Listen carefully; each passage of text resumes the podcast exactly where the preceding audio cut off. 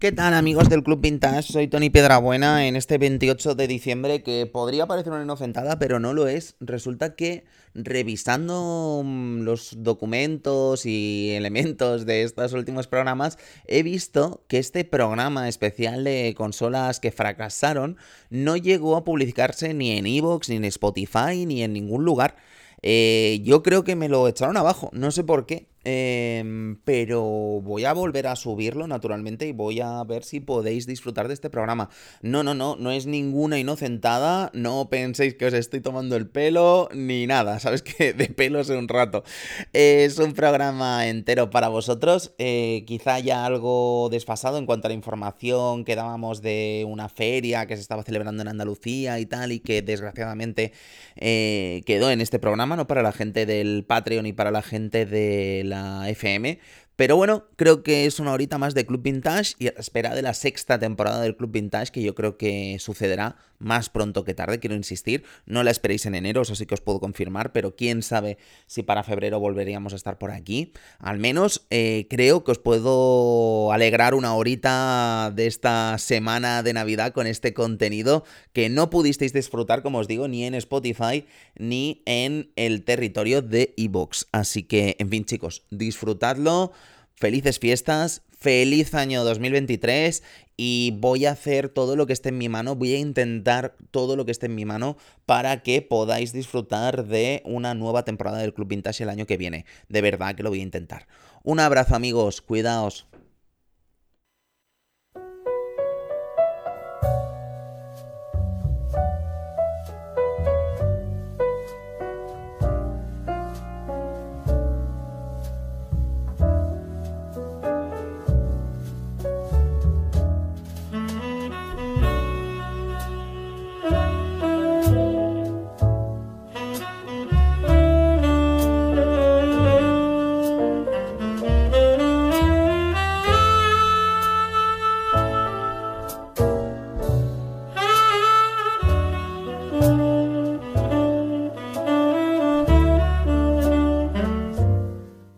Buenas noches y bienvenidos a El Club Vintage, el club de los juegos selectos, el club de los juegos de 5 estrellas, el club de los astros y donde solo esos astros son dignos de ser nombrados e invitados a esta selecta hora de la radiosfera de videojuegos española en la 96.7 FM Onda Aragonesa para el mundo, con servidor de ustedes Tony Piedra Buena en este programa en el que tenemos contenido variado tenemos una charla con los amigos de Retrochiclana. Tenemos otra charlita con la gente de Cracovia que nos va a hablar de la reciente traducción de Dragon Quest 3 eh, Super Nintendo al castellano y algunos de sus proyectos. Luego tenemos el avance del reciente Teenage Mutant Ninja Turtles de Shredder Revenge de PC, Nintendo Switch, PlayStation 4 y Xbox One. Y nos vamos a despedir con una selección de algunas de las consolas más ridículas de la historia. Así que contenido muy pero que muy variado para este club vintage especial que tenemos hoy, en el que, en fin, vamos a sentarnos y disfrutar ahora que hemos vuelto por fin aquí a las ondas hercianas, a las ondas de onda aragonesa. ¡Comenzamos!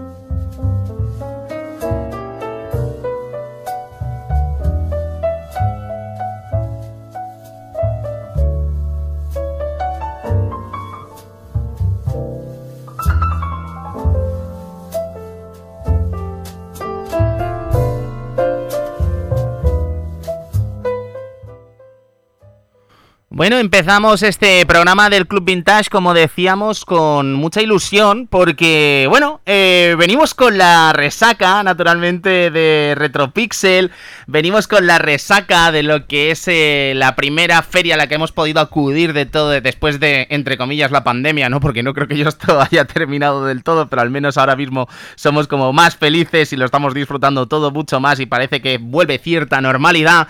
Y dentro de esta normalidad parece que en tierras eh, de Chiclana vamos a tener una nueva feria retro los próximos 27, 28 y 29 de mayo. Entonces he tenido el placer de contactar con sus organizadores y tenemos a Cristóbal al teléfono para que nos cuente un poquito lo que va a ser esta feria a finales de, de, de mayo. Cristóbal, ¿cómo estás?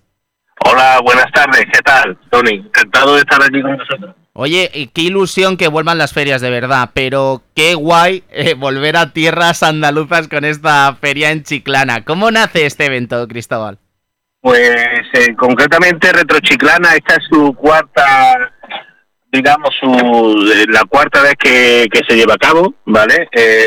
inicialmente un grupo de personas de la Bahía de Cádiz forma la asociación Retro Club con el principal propósito de, de, bueno pues de enseñarnos todo todo este mundo en el cual nos apasiona y que nos une a tanta gente. Y bueno ese fue el origen inicial no de, de Retroclub. Ha ido evolucionando evidentemente pero en parcas palabras ese fue sí Qué maravilla. Además, eh, tierras gaditanas, bueno, a mí me hace particular ilusión porque tengo sangre de la línea de la Concepción, ¿no? Pero, ¿qué podemos encontrar en Retro Chiclana, Cristóbal? ¿Qué, tenéis preparado para estos tres días de fiesta retro?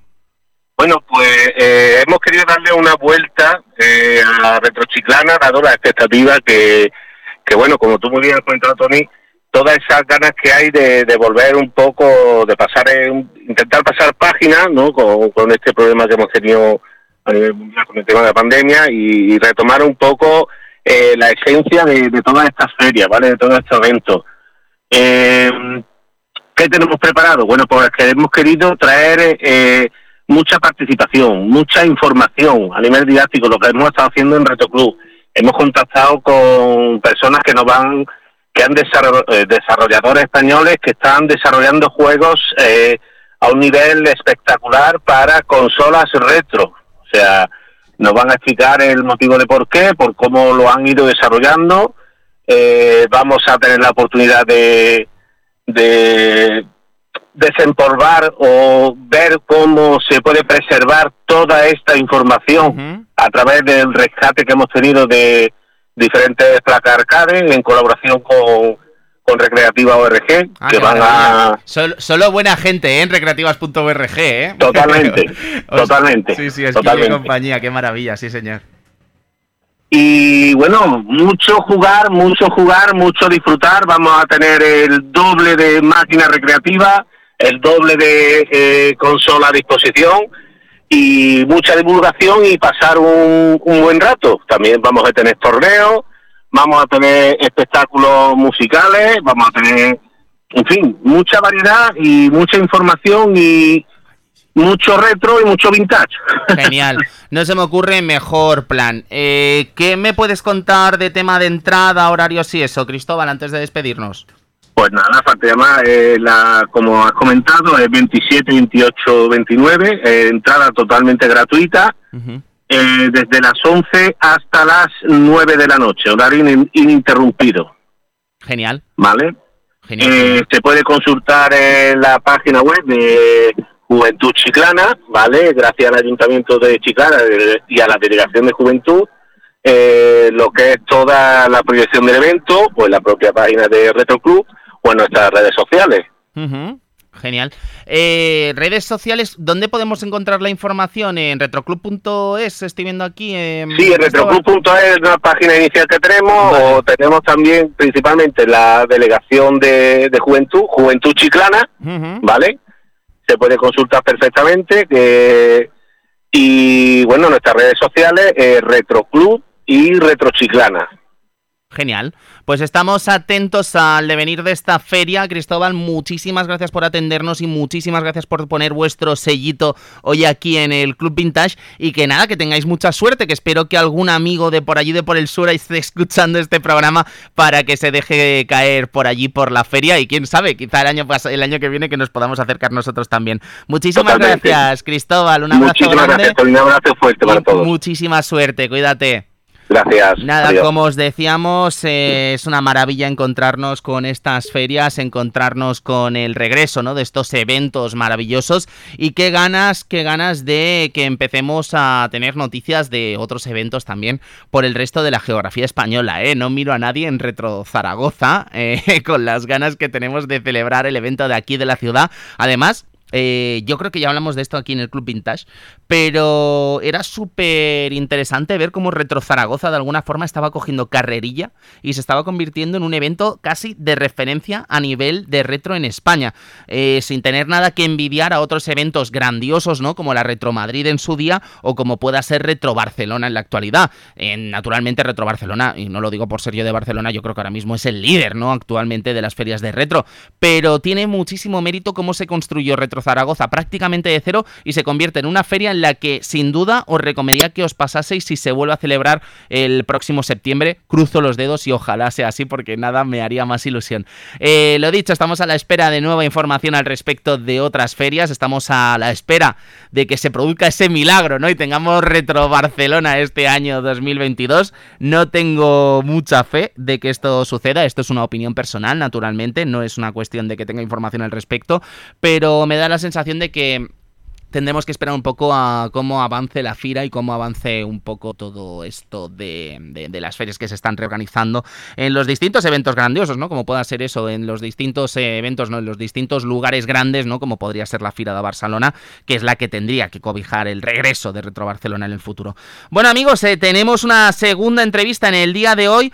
Eh, una entrevista de un grupo de traductores de videojuegos que han traducido el que es para mí un videojuego muy especial, como es Dragon Quest 3 en su versión para Super Nintendo. Estamos hablando con el amigo David de Cracovia. ¿Cómo estás, don David? ¿Qué te cuentas? Buenas tardes, Tony. ¿Qué tal, hombre? Oye, qué, alegría tenerte por aquí. Eh, igualmente. Explicar a la audiencia, nos conocimos en Retropixel 2022 eh, y estuvimos charlando un poco de vuestros proyectos maravillosos y lo que me gustaría sobre todo es destacar este último proyecto que habéis lanzado de Dragon Quest 3 en esta traducción para Super Nintendo. ¿Cómo, ¿Cómo nace este proyecto? ¿Qué os lleva a traducir precisamente Dragon Quest 3 y no cualquier otra entrega de la franquicia? Aunque ya he visto que tradujisteis en su día Dragon Warrior, ¿verdad? También el primer Dragon Quest. Sí, señor, el primero y el segundo. Esto nos viene un poco pues porque nuestro cabeza visible, que es el señor Rob Mérida, que desde aquí le mando un saludo, eh, decidió que después de 30 años ya era hora de que se hiciera justicia aquí a los hispanohablantes, ¿vale? Entonces decidimos escoger Dragon Quest 3 porque era el título que, que no se había traducido ni siquiera en Nintendo DS, ¿sabes? Entonces decidimos meterle mano a este en concreto y también tenemos el primero y el segundo y la verdad que la traducción roza un nivel de, calidad que ya te digo, porque es muy perfeccionista. y, y, claro, no podíamos dejar estos 30 años sin que la gente disfrutara de, de Dragon Quest en castellano, por supuesto. Me llamó mucho la atención algo que me comentaste cuando nos conocimos allí en Málaga y es el hecho de que, bueno, tradicionalmente, y corrígeme si me equivoco, David, eh, cuando se traduce, cuando se traduce mediante, bueno, cuando fans traducen un videojuego, eh, muchas veces tiran de una traducción ya existente en inglés de un juego japonés. Pero de alguna este forma. De alguna forma se pierde, ¿verdad? Un poco lo que sería el, producto original, ¿no? Me nosotros, nosotros tuvimos en cuenta la versión japonesa, ¿sabes? Con todas sus particularidades, pero vamos, que el tema no nos viene ya de viene de antes, porque también hicimos un gran trabajo con el tema de Final Fantasy VI, que nos basamos en la japonesa, y Chrono Trigger igual, que también son dos traducciones que también tenéis eh, a vuestra disposición y nos ceñimos a lo que es la japonesa, porque siempre cuando cambias al inglés hay cosas que se modifican. Y en este caso concreto, Dragon Quest, que es un emblema en cuanto a RPG en Japón, pues decidimos eso, eh, tener el mayor mimo y respeto a la obra original de Yuji Ori. Qué maravilla. Además, un juego que, que, lo comentamos al principio de la temporada. Yo creo que para la quinta temporada quizá no esté este Dragon Quest porque estamos encarando ya el final de la temporada de, esta, de este club vintage. Pero yo creo que Dragon Quest 3 es un juego que tiene que estar. Principalmente porque para mí es un juego muy especial. Eh, en el sentido de que, bueno, eh, ya sabéis que las aventuras de Fly o Dragon Quest Dino Daiboken está eh, basado ¿no? en las aventuras de Dragon Quest 3. Aunque luego no tiene nada que ver con el juego. Absolutamente nada que ver. Pero este, este manga maravilloso tiene mucho que ver o mm, se basó de alguna forma en Dragon Quest 3 y la verdad es que le tengo mucho cariño a este juego, así que en algún momento seguramente estará por aquí, por el Club Vintage y qué bueno que podamos hacerlo en castellano, ¿no? Y además es lo que digo siempre, David, eh, me da pena eh, o, estoy totalmente en contra de, esa satanización ¿no? que hay hacia eh, las ROMs, hacia los emuladores y tal, cuando son juegos como es el caso de Dragon Quest 3, que actualmente no hay forma de hacerse con él. ¿Sabes? O sea, no. la, la, forma es como te he dicho, la forma. O, está la versión de Switch esta horrorosa, ¿no? Que hicieron hace poco. Exacto, y ya te digo, si alguien quiere jugarlo en castellano, que todos creo que somos puristas, y además en la máquina en Super Nintendo, ¿sabes? Que es donde nació, eh, y ya te digo, y es, si tú quieres jugar a esto, mm, la verdad es que la única traducción que hemos arrojado ahí un poco de luz es en Super Nintendo, y ya te digo, mm, te digo un poco dónde podéis disfrutarla, sí. que podéis mm, conseguir el parche en tradusmerida.gq o en crack Covia con W, GQ, para el que quiera, nosotros lo hacemos de forma altruista, algo que, que los señores de Square en su día no tuvieron la desfachatez de ni de traérnoslo ni siquiera en inglés. Entonces hemos venido un poco a hacer justicia, ¿sabes? Con un juego legendario y que, en fin, que sin duda eh, facilitará sí, ahora está en auge, ahora está en auge la saga, ahora está en auge la, la saga y la verdad, tío, que, que yo me siento, la verdad, que nosotros dijimos vamos a por él porque es uno de los grandes títulos de la Super Nintendo, entre otros, ¿eh? Entre otros, ¿eh? Sí, sí, por supuesto que sí. Eh, David, antes de despedirnos, cuéntanos un poco del próximo proyecto, ¿no? Aunque mira, pues mira, veo que ya está lanzado, ¿no? Prácticamente. Voy a hacer un poco breve, voy a hacer un poco breve porque tenemos el tiempo limitado. El último proyecto que hemos lanzado es el Bahamut Lagoon, ¿vale? Otro, grande. ¿eh? Otro grande en el cual estuvimos hablando con The Elf que es un mítico de los RPG de hobby consola y eso, que quedó alucinado, que tengo pendiente salir también en su canal, y me dijo que, eso, que bajamos Lagoon, que vaya pantalones que hemos venido aquí a lanzarlo también nosotros, ¿sabes? Qué maravilla. Eh, ¿Tiene fecha esto ya o veo que... El Bahamut Lagoon ya lo tenéis. Está ya lanzado, ¿verdad? Ya, podéis, ya, podéis meterle mano al Bahamut Lagoon y además os, digo que os va a encantar. De aquí también te quiero, quiero aprovechar para mandarle un saludo a, Francisco Cerralbo, que ha colaborado con nosotros codo con codo, porque afortunadamente el, el equipo cada día es más grande y Tony, te vas a quedar impresionado con el siguiente proyecto que tenemos entre manos. ¿eh? Bueno, supongo que no nos podrás hacer un adelanto, ¿no, David? No voy a desvelar la máquina, pero te digo que te se va. Estaremos atentos y espero poder dar la noticia también aquí en el Club Vintage cuando toque. David, eh, muchísimas gracias no solo por poner tu sello aquí hoy en el Club Vintage, sino también muchísimas gracias a todo el equipo por hacer realidad esta posibilidad de disfrutar estos videojuegos maravillosos en nuestro idioma. Así que nada, todo. No, una, una última cosilla, Tony. Desde aquí agradecer a nuestra cabeza visible, a Rob Mérida, que sin él no tendríamos este pedazo de traducciones y sobre todo que tú me hayas dado la posibilidad en el Club Vintage que os llevo siguiendo toda la vida y la verdad que te tengo un respeto y una estima Increíble. Gracias, David. Es un gracias, gracias enormemente por atenderme. ¿eh? Un, saludo a todos placer darte los oyentes. Hasta luego. Muy bien, un abrazo, David. adiós. Pues esto, como os digo siempre aquí en el Club Vintage, la verdad es que es una maravilla, ¿no? Ver cómo la comunidad suma a algo que nos gusta tanto como son los videojuegos clásicos, ya sea con eventos como en el caso de Retrochiclana, que ya os digo, qué ganas, ojalá se pudiese ir este año, pero ya me pilla. Si me hubiese enterado un mes antes, no os digo que no aparecería por allí eh, echando una visitita a mis amigos de allí gaditanos, pero va a ser difícil este año. Pero eh, qué maravilla ver a todo el mundo sumar y poner su hombro, ¿no? Para hacer más grande esta afición y que de alguna forma todos disfrutemos de ella. Así que nada, amigos, vamos a empezar con el contenido del programa de hoy. Vámonos un ratito con Teenage Mutant Ninja Turtles y vamos después con esas cinco consolas lamentables.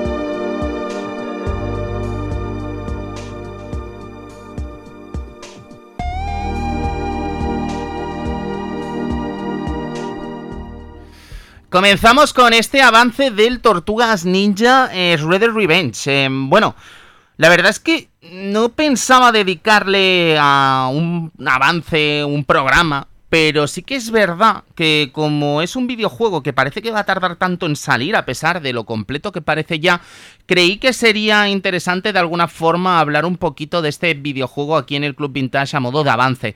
Deciros que el título, ya sabéis, lo está desarrollando un equipo eh, llamado eh, Tribute Games. No tiene nada, o sea, yo creo que de alguna forma se equivocó mucha gente al relacionar a Dotemu como la editora de este videojuego, como desarrolladora tanto de este título como de Streets of Rage 4, y eso llevó al equívoco a que muchas, eh, a muchos medios de comunicación hablasen de este juego como el nuevo juego de los desarrolladores de Streets of Rage 4, ¿no? Cuando en realidad son dos equipos que son totalmente distintos, que trabajan totalmente distintos y que lo único que tienen que ver entre ellos es el amor que sienten por este género que es el beat'em up. Deciros que, bueno, creo que son muchas temporadas del Club Vintage, son casi 12 años de Club Vintage, eh, no con la regularidad que sin duda me habría gustado, aunque últimamente tenemos una regularidad muy buena o mucho mejor que la que ha sido en los últimos 5 o 6 años, pero creo que he tenido ocasión a lo largo de este tiempo de compartir con vosotros que no soy un gran seguidor de los beatemaps de Konami.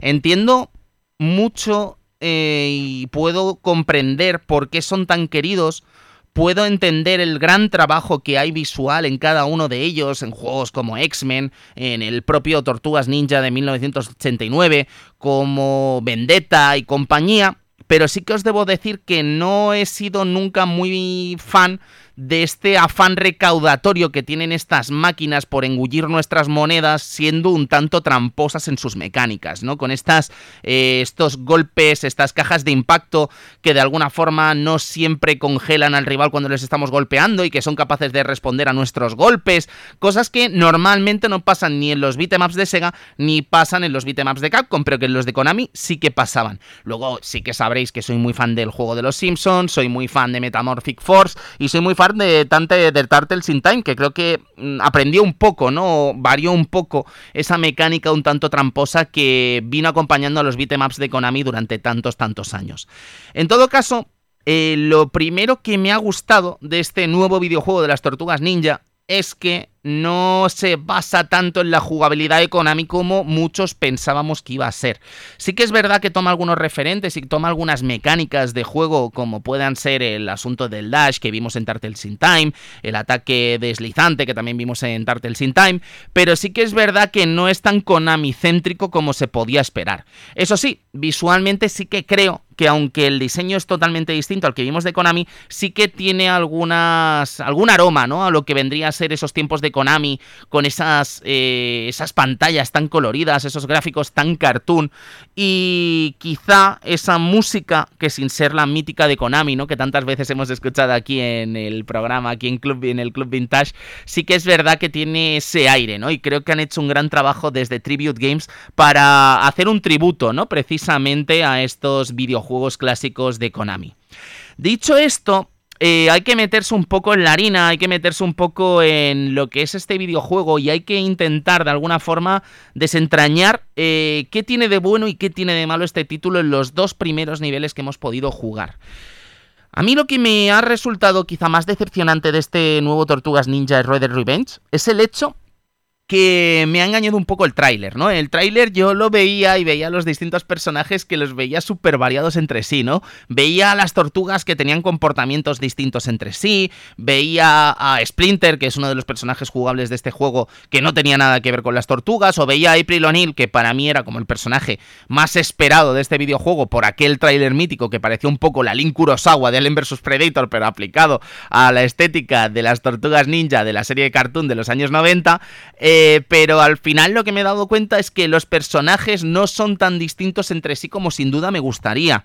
De hecho, las diferencias entre estos personajes está sobre todo en lo que son las estadísticas de los personajes, pero no tanto en la jugabilidad de estos eh, personajes.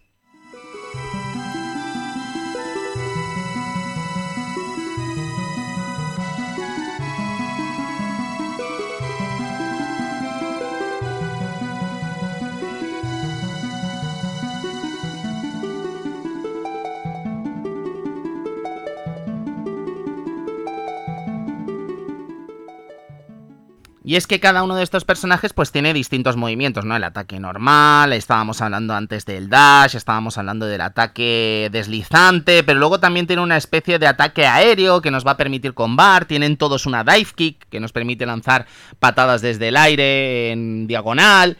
Eh, luego cada uno de ellos también tiene un movimiento de ataque especial que se va cargando según vamos llenando barras de super.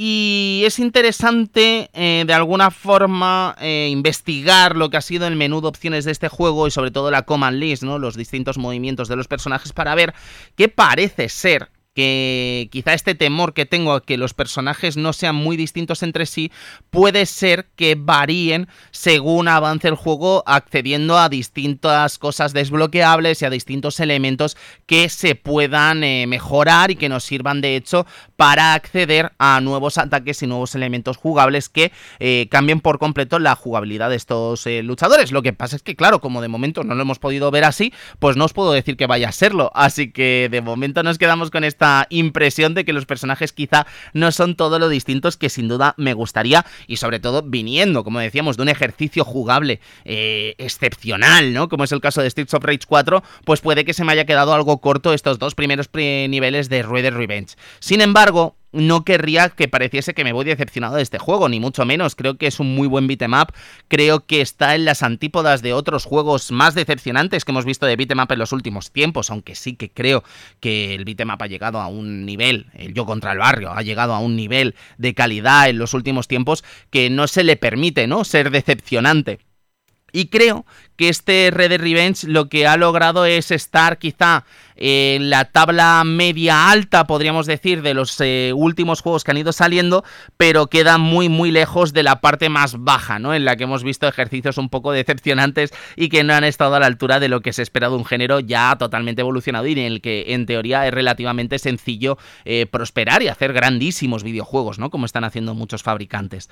Deciros también que, bueno, que las reminiscencias al universo de las tortugas ninja eh, y sobre todo de los juegos de Konami queda claro con con elementos como el típico de lanzar a los masillas, ¿no? A la pantalla, como hacíamos en el Turtles in Time, que aquí lo vamos a poder hacer y que seguramente tenga alguna, alguna mecánica jugable con esto, ¿no? Como veíamos en la mítica pantalla de Turtles in Time en la que luchábamos en el tecnódromo y le lanzábamos a Redder a los distintos masillas, ¿no? Para hacerle daño. En este caso sí que lo vamos a tener también y quedo a la espera de ver qué pasa, porque incluso eh, algo que me dio mucha alegría cuando puse este videojuego fue ver eh, que tenía una presentación animada que era una auténtica maravilla. No sé si os pasará a vosotros, pero yo ya he llegado un momento que he hecho mucho de menos las presentaciones clásicas de videojuegos, ¿no? Ese minuto y medio en el que se presenta el juego con una banda sonora concreta eh, que define de alguna forma el título y que presenta algunos de los eh, destacados, ¿no? De los que vamos a ver dentro de este juego. Y sí que es verdad que esta introducción, que está inspirada naturalmente en la entradilla mítica de las tortugas ninja, eh, pasa dos cosas. La primera es que es maravillosa, tenéis que verla, no sé si se ha filtrado, no sé si estará en YouTube ya, pero tenéis que verla, es una auténtica pasada, pero es que además yo creo que eh, enseña algunas pistas de lo que nos espera en el juego, ¿no? Entonces podemos esperar alguna sección de surf, podemos esperar alguna sección con algunos enemigos que ya se nos están enseñando, ¿no? Como el doctor este que era una mosca, el doctor, no me acuerdo cómo se llamaba, se me ha ido totalmente el nombre, sí que se ha visto al rey de las ratas también, que es el enemigo que más detesto de esta serie, sin lugar a dudas, eh, Baxter, ¿no? Creo que se llamaba el, la mosca. En fin, eh, ya sabéis que, esto al final viene de una juguetera, bueno, viene de un cómic que posteriormente se hizo famoso por los dibujos y la juguetera pues al final lanzó enemigos y enemigos y enemigos para hacer muñequitos, ¿vale? Que esto es más viejo que el TVO, ¿no? Prácticamente cualquier serie que podáis imaginar de los años 80 llegada de Estados Unidos, el único objetivo era vender juguetes de forma velada, ¿no? Con anuncios que no eran anuncios, sino que eran capítulos de televisión de estos eh, personajes maravillosos. En todo...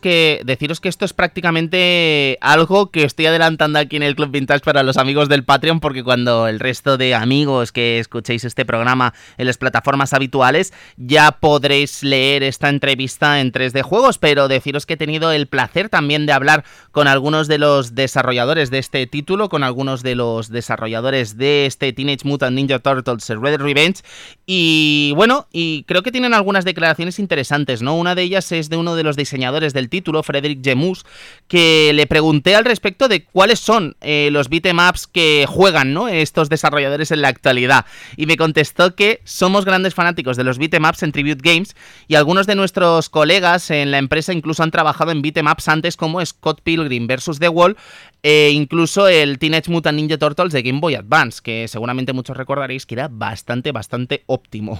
Eh, dice, realmente disfrutamos títulos arcade clásicos de Konami, como los propios de las Tortugas Ninja, de Simpsons Arcade, que nos inspiraron en términos de ritmo, pero también las franquicias Final Fight, Double Dragon o River City Ransom, eh, Kunio Kun, son algunas de las eh, referencias que tenemos. Obviamente, al igual que nuestros socios en Dotemu, también somos grandes fanáticos de la franquicia Streets of Rage y su versión Streets of Rage 4. Es otro título superior en este género. Y me encanta, ¿no? Que de alguna forma la gente de Tribute Games sea consciente del éxito que ha sido Streets of Rage 4 y que lo hayan disfrutado, ¿no?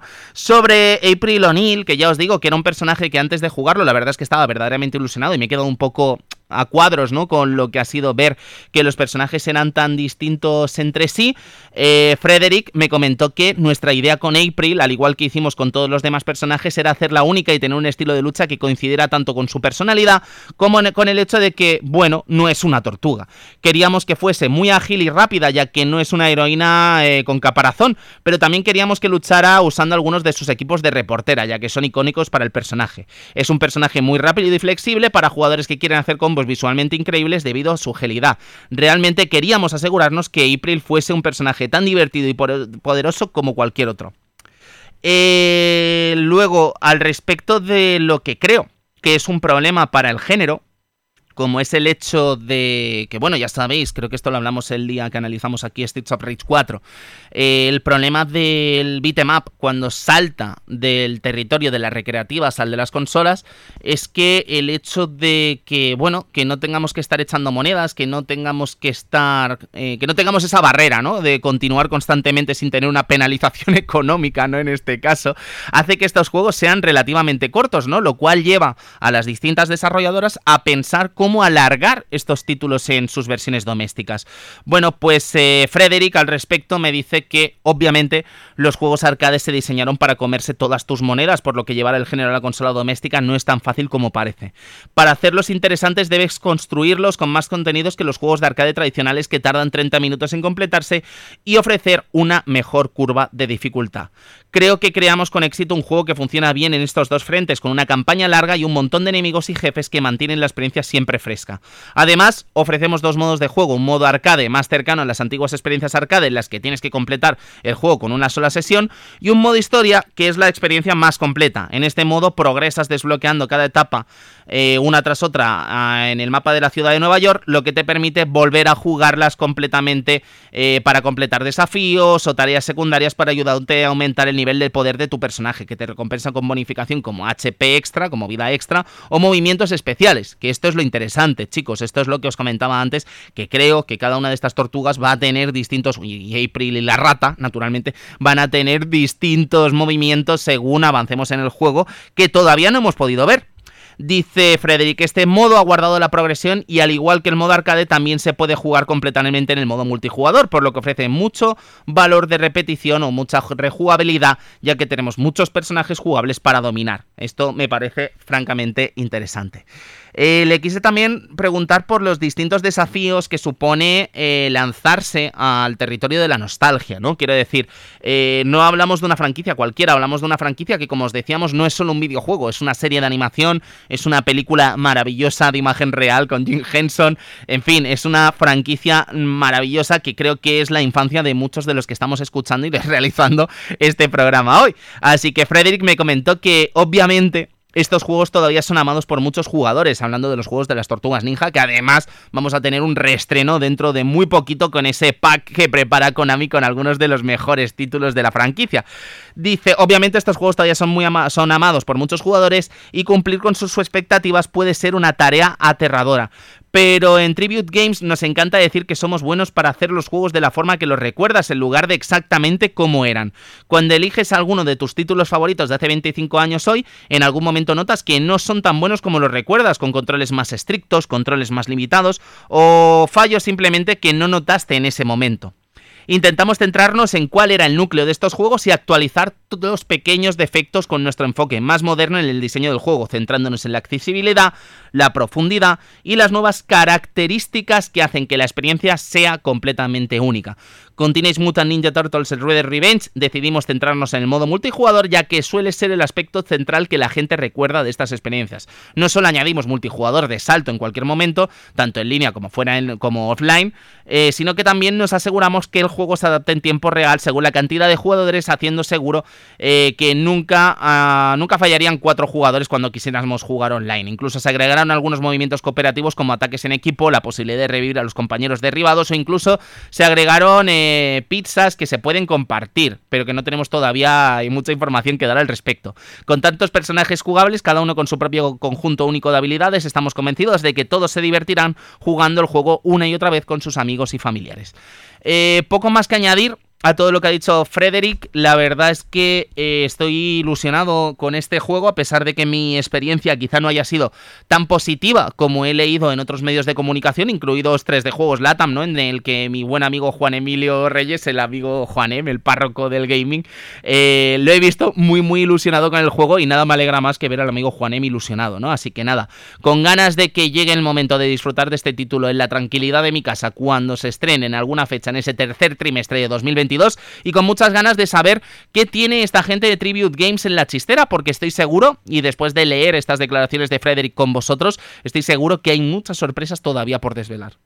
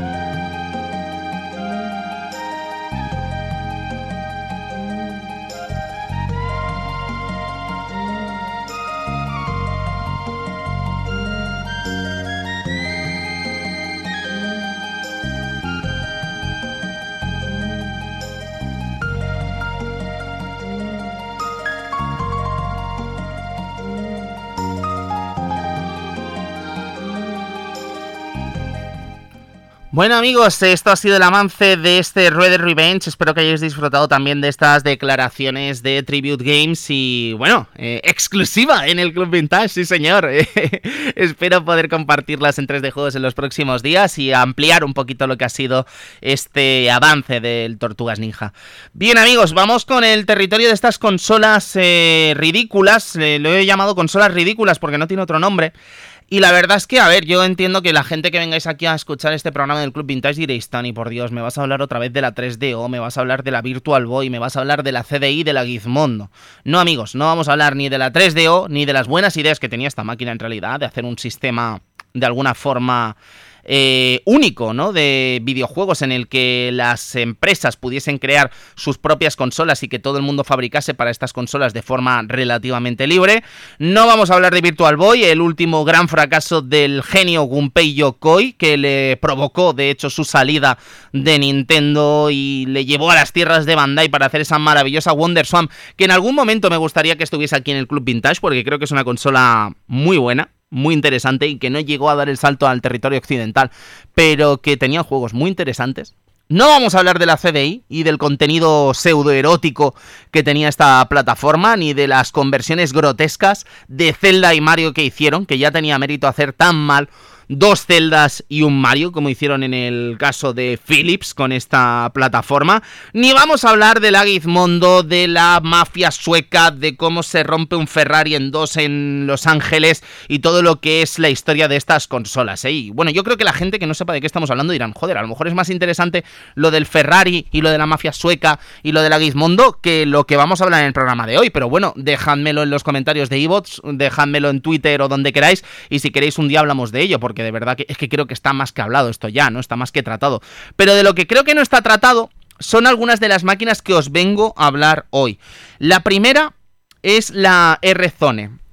R-Zone, no sé si la conoceréis, pero es una máquina que se estrenó en el territorio norteamericano, llegó a Inglaterra, a algunos países europeos.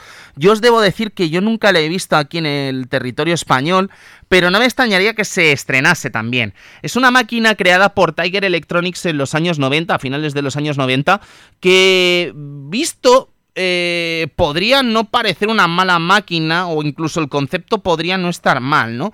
Era una máquina que contaba con una especie de cinta que nos atábamos a la cabeza con un visor rollo, lo que llevan los Science de bola de dragón, ¿no? Que veíamos el juego reflejado en este visor y iba pegado a un mando, ¿no? Que podíamos llevar de forma portátil. Porque esta máquina en realidad no era una máquina normal. Esta máquina era una maquinita LCD de Tiger Electronics metida en tu ojo, prácticamente. Entonces, ¿qué pasaba? Que esto llevaba una serie de cartuchos intercambiables que en realidad tampoco eran cartuchos, eran nuevos juegos LCD que al conectarlos a la R-Zone, de alguna forma lo que hacía era crear esa ilusión de que estábamos jugando una especie de realidad virtual que en realidad era tan poco realidad virtual que fijaos que ni el propio nombre de la máquina se atreve a ponerle la V, ¿no? Es la R-Zone. Entonces, eh, fliparíais si supieseis que detrás de esta máquina horrorosa, que insisto, no era más que una maquinita LCD, habían juegos de la categoría de Battle Arena Toshinden, Daytona USA, Mortal Kombat Trilogy, Panzer Dragoon, Virtua Cop, Night into Dreams, Virtua Fighter o distintas películas de la época como Batman Forever, eh, la saga Star Wars, que también estaba un poco en boca de todos porque estaban en ese momento de que se relanzaban las películas clásicas a finales de los 90, ¿no? Con esas revisiones que hizo Lucas en cines, eh, El Mundo Perdido o Men in Black, otro clásico, ¿no? De Will Smith, que últimamente está en boca de todos, sobre todo en la boca del bueno de Chris. Total, que estábamos hablando de esta maravilla eh, de R-Zone, decir que, a ver, que, que al final lo que le pasa siempre a Tiger Electronics es lo siguiente. Eh, ¿Fue un fracaso? Seguramente sí. Lo que pasa es que la R-Zone es una máquina tan barata de hacer y de una venta mm, que genera tantos beneficios que tampoco me atrevería a decir que fue un absoluto desastre. Eso sí, yo creo que esto de meterte en la retina con gráficos rojos, eh, los juegos VLCD eh, se dieron cuenta de que era un error y la propia Tiger relanzó poco después esta máquina con una versión portátil, bueno, distintas versiones, una era como una especie de, de, de, de, de bar top en la que, bueno, podíamos jugar en la propia mesa metiendo lo que era este, mm, estos cartuchitos entre comillas y disfrutando de la jugabilidad LCD. Que ya os digo, ¿eh? además me, me, choca que después de tantas temporadas del Club Vintage prácticamente las maquinitas LCD nunca hayan estado aquí en un programa, así que yo creo que lo vamos a reservar para la sexta, para la hipotética sexta temporada del Club Vintage, así que nada, volverá de alguna forma, pero espero con mejores recuerdos y hablando de la auténtica maravilla que se hacían en estas maquinitas, sobre todo por parte de Nintendo con las Game Watch, que no hemos tratado tanto como sin duda nos gustaría aquí en el Club Vintage.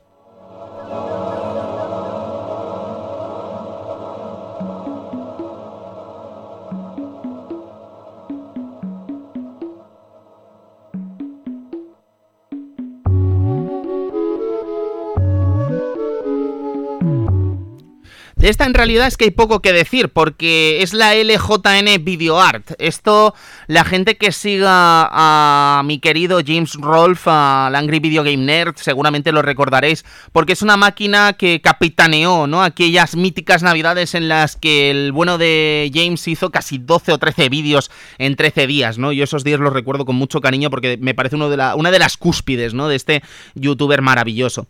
Eh, decir que, bueno... Mmm, ya no se trata de una meme de Langry Nerd, se trata de que si juntas las letras L, J y N, pues nada bueno suele salir, ¿vale? Y claro, si los juegos que hacía LJN no eran la gran cosa, imaginaos una consola de LJN. Una consola que en realidad... Mmm, si nos remitimos a lo que se supone que es una consola, quizá ni lo sea, ¿vale? Esta máquina era una máquina de dibujo, ¿no? Una máquina de dibujo en la que los jugadores, pues bueno, tenían un pequeño mando con un stick gigantesco de, de tamaño grotesco y que prácticamente era incontrolable, en el que, bueno, eh, todo radicaba en pintar y colorear, ¿no? Entonces eh, se dan dos circunstancias. La primera es que si cogíamos esta consola eh, y disfrutábamos de la consola sin meter ningún cartucho, diréis, ¿cartuchos para qué? Ahora os lo cuento. Si no metíamos ningún cartucho, teníamos un lienzo en blanco, entonces era como que teníamos que dibujar lo que quisiésemos, ¿no? Pero es que, imaginad que, claro, cuanto más grande es el stick, menos manejable y menos movimiento podemos hacer en realidad. La cosa se complica cuando tenemos que presionar la parte superior del stick para pintar, es decir, que estamos haciendo fuerza en un momento en el que en teoría tenemos que tener cierta, cierto control sobre el stick para dibujar las cosas que queremos dibujar, ¿no? Entonces era todo complicadísimo. De hecho, todos los vídeos y todo el contenido que hay de LJN VideoArt, nadie sabe hacer nada porque es prácticamente incontrolable. No estamos hablando del Paintbrush del Windows 95 o estamos hablando del Mario Paint, ¿no? Que hacía las cosas como con cierta lógica, ¿no? Esto es un auténtico despropósito. Y como os decíamos, cartuchos, sí, sí, cartuchos, eh, cartuchos que lo único que guardaban en su interior eran distintos dibujos que mm, debíamos colorear, ¿no? Pero aquí no habían ni puntuaciones, no habían retos, no había actividades, no había absolutamente nada. O sea, LJN pensó que esto era divertidísimo y lo único que teníamos que hacer era colorear y pintar. Y no siempre como nos habría gustado, naturalmente.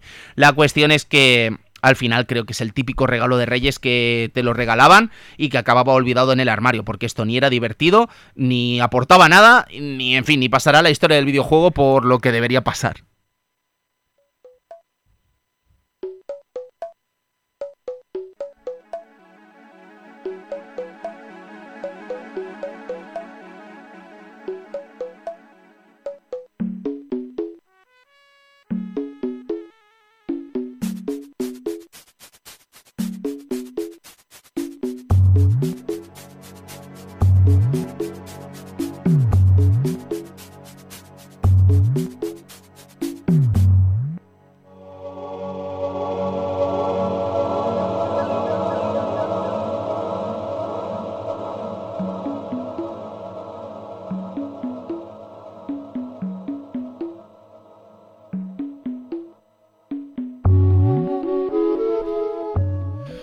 Seguimos amigos, bueno, estábamos comentando que, a ver, aquí es que hay una cosa maravillosa con todos estos eh, anuncios y con todas estas consolas, ¿no? Porque ahora vamos a hablar de la Gamecom, ¿vale? Volvemos a Tiger Electronics.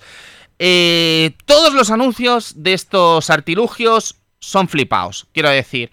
Tú ves el anuncio de lo que fue la R-Zone y eso era como un pavo conectado a la realidad virtual, disfrutando de Virtua Cop como si estuviese dentro de la máquina. Y luego, insisto, era una máquina LCD, ¿vale? O sea, no, no, no, no había más, ¿vale? O sea, era una cosa harto decepcionante, ¿no? Pero es que el caso de la LJN Video Art era tres cuartos de lo mismo, ¿no? Era prácticamente un niño dibujando con, con, con una presteza que era imposible con esta máquina, ¿no? Nadie dibujaba así. De hecho, incluso en las cajas de la propia LGJN Video Art podíais ver que era, bueno, en fin, que eran dibujos que eran irrealizables, ¿no? Prácticamente.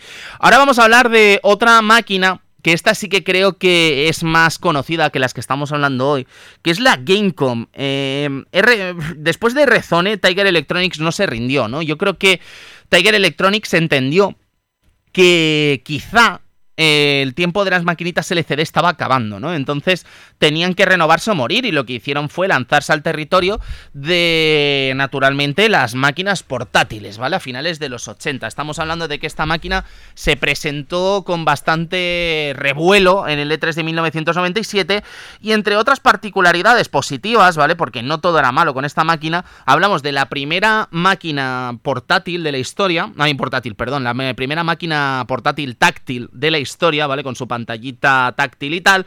Tenía un rollo PDA que era bastante novedoso para su época eh, e incluso siendo una máquina de 1997, podíamos conectarla a la red telefónica para consultar nuestros primeros emails, ¿no? Nuestros emails de Wanadu, de Yupimail, de Terra o de Eres Más, ¿no? Y de todas estas cosas que, que, bueno, que a mucha gente le sonará chino, pero que esto existió, ¿no?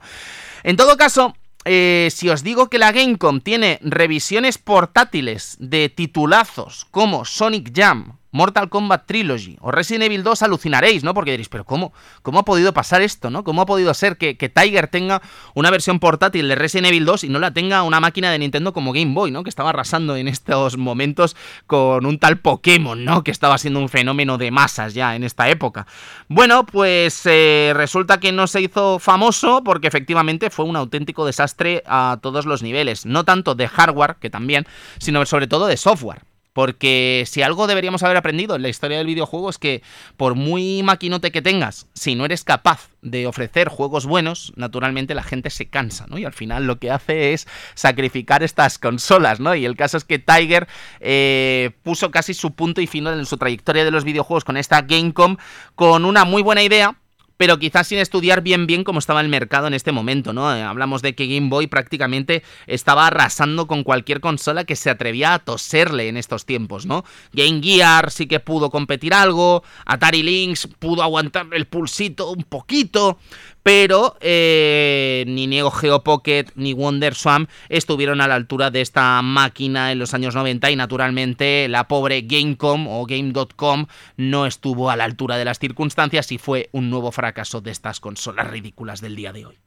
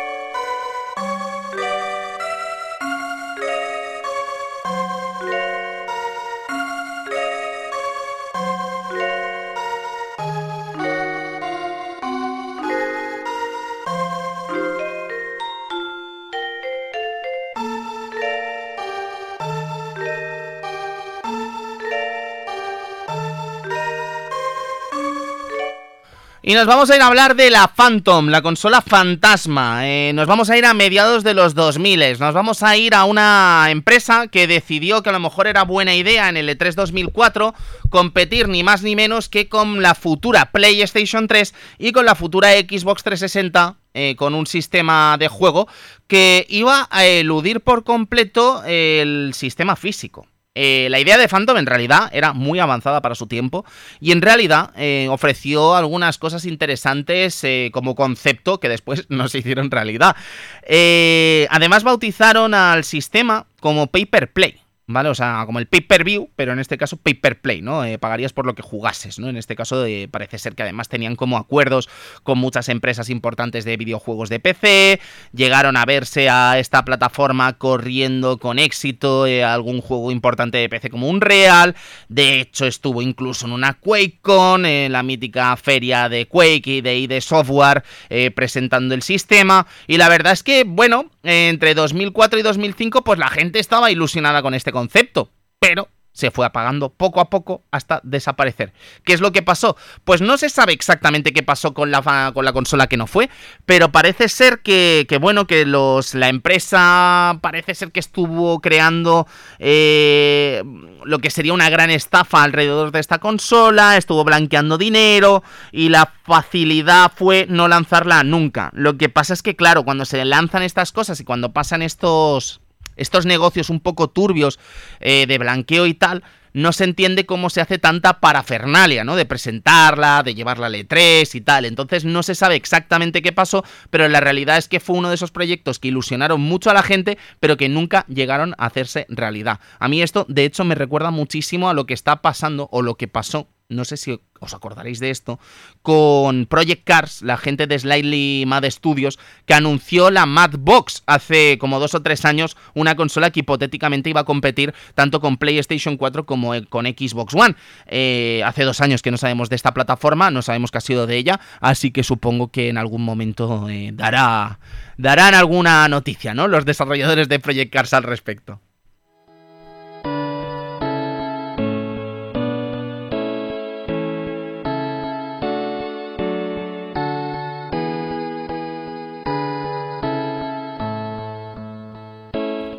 Bueno, y vamos a acabar el programa de hoy con eh, HyperScan, una máquina eh, de mediados de los 2000 también, que como decíamos estaba desarrollada por una clásica de las jugueteras como es Mattel.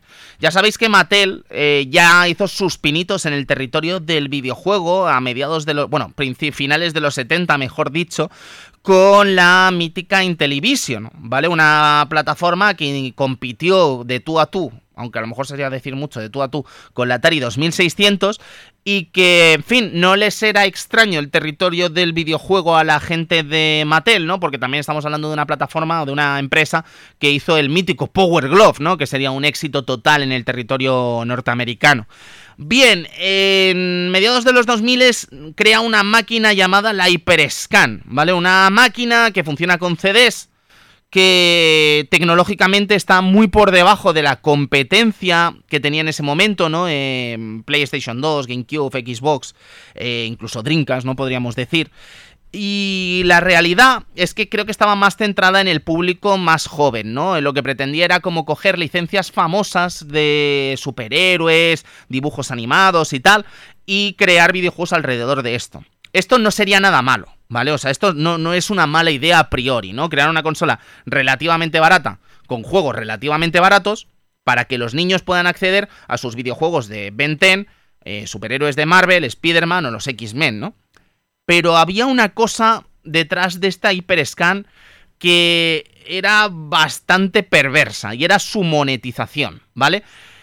La hiperscan, como dice el propio nombre, escanea, ¿vale? Y la gracia de esta consola era que escaneaba cartas, ¿vale? Cada uno de los juegos que se vendían, de los cinco que salieron, no sé qué imaginad el éxito que fue esta plataforma, contenía seis cartas, ¿vale? Seis cartas que daban poderes, imaginad, en el juego de Spider-Man daban poderes a Spider-Man, desbloqueaban niveles del juego, o en fin, o, daban distintos goodies, ¿no? Eh, te subían la vida, te subían la habilidad de, de velocidad o lo que fuese, ¿no? Pues bien, resulta que si querías acceder al resto de cartas que desbloqueaban niveles extra, que desbloqueaban personajes, habilidades, ataques y tal, tenías que comprar sobres de cromos aleatorios a 6 dólares cada uno y la colección eran como de 80 cartas, es decir, que tenías que tener la suerte de abrir todos los cromos acertados eh, en una tirada que era prácticamente imposible, ¿no? Entonces cada juego ya no valía 20 o 30 dólares, sino que podía costar alrededor de 160 o 170 euros. Y además es que ni siquiera eran buenos juegos, eran juegos muy lamentables. No dudéis en echarle un vistazo a estos juegos en el territorio de YouTube, porque de, verdad, o sea, solo pensar de lo que costaban es que era una auténtica locura. Y nada, amigos, nos vamos a despedir de este programa de hoy del Club Vintage. Eh, la semana que viene regresamos por aquí, por Onda Aragonesa, con más contenido y con más eh, videojuegos clásico. Y nos despedimos. Muchísimas gracias por estar ahí y un abrazo a todos y seguid jugando. Un abrazo, adiós.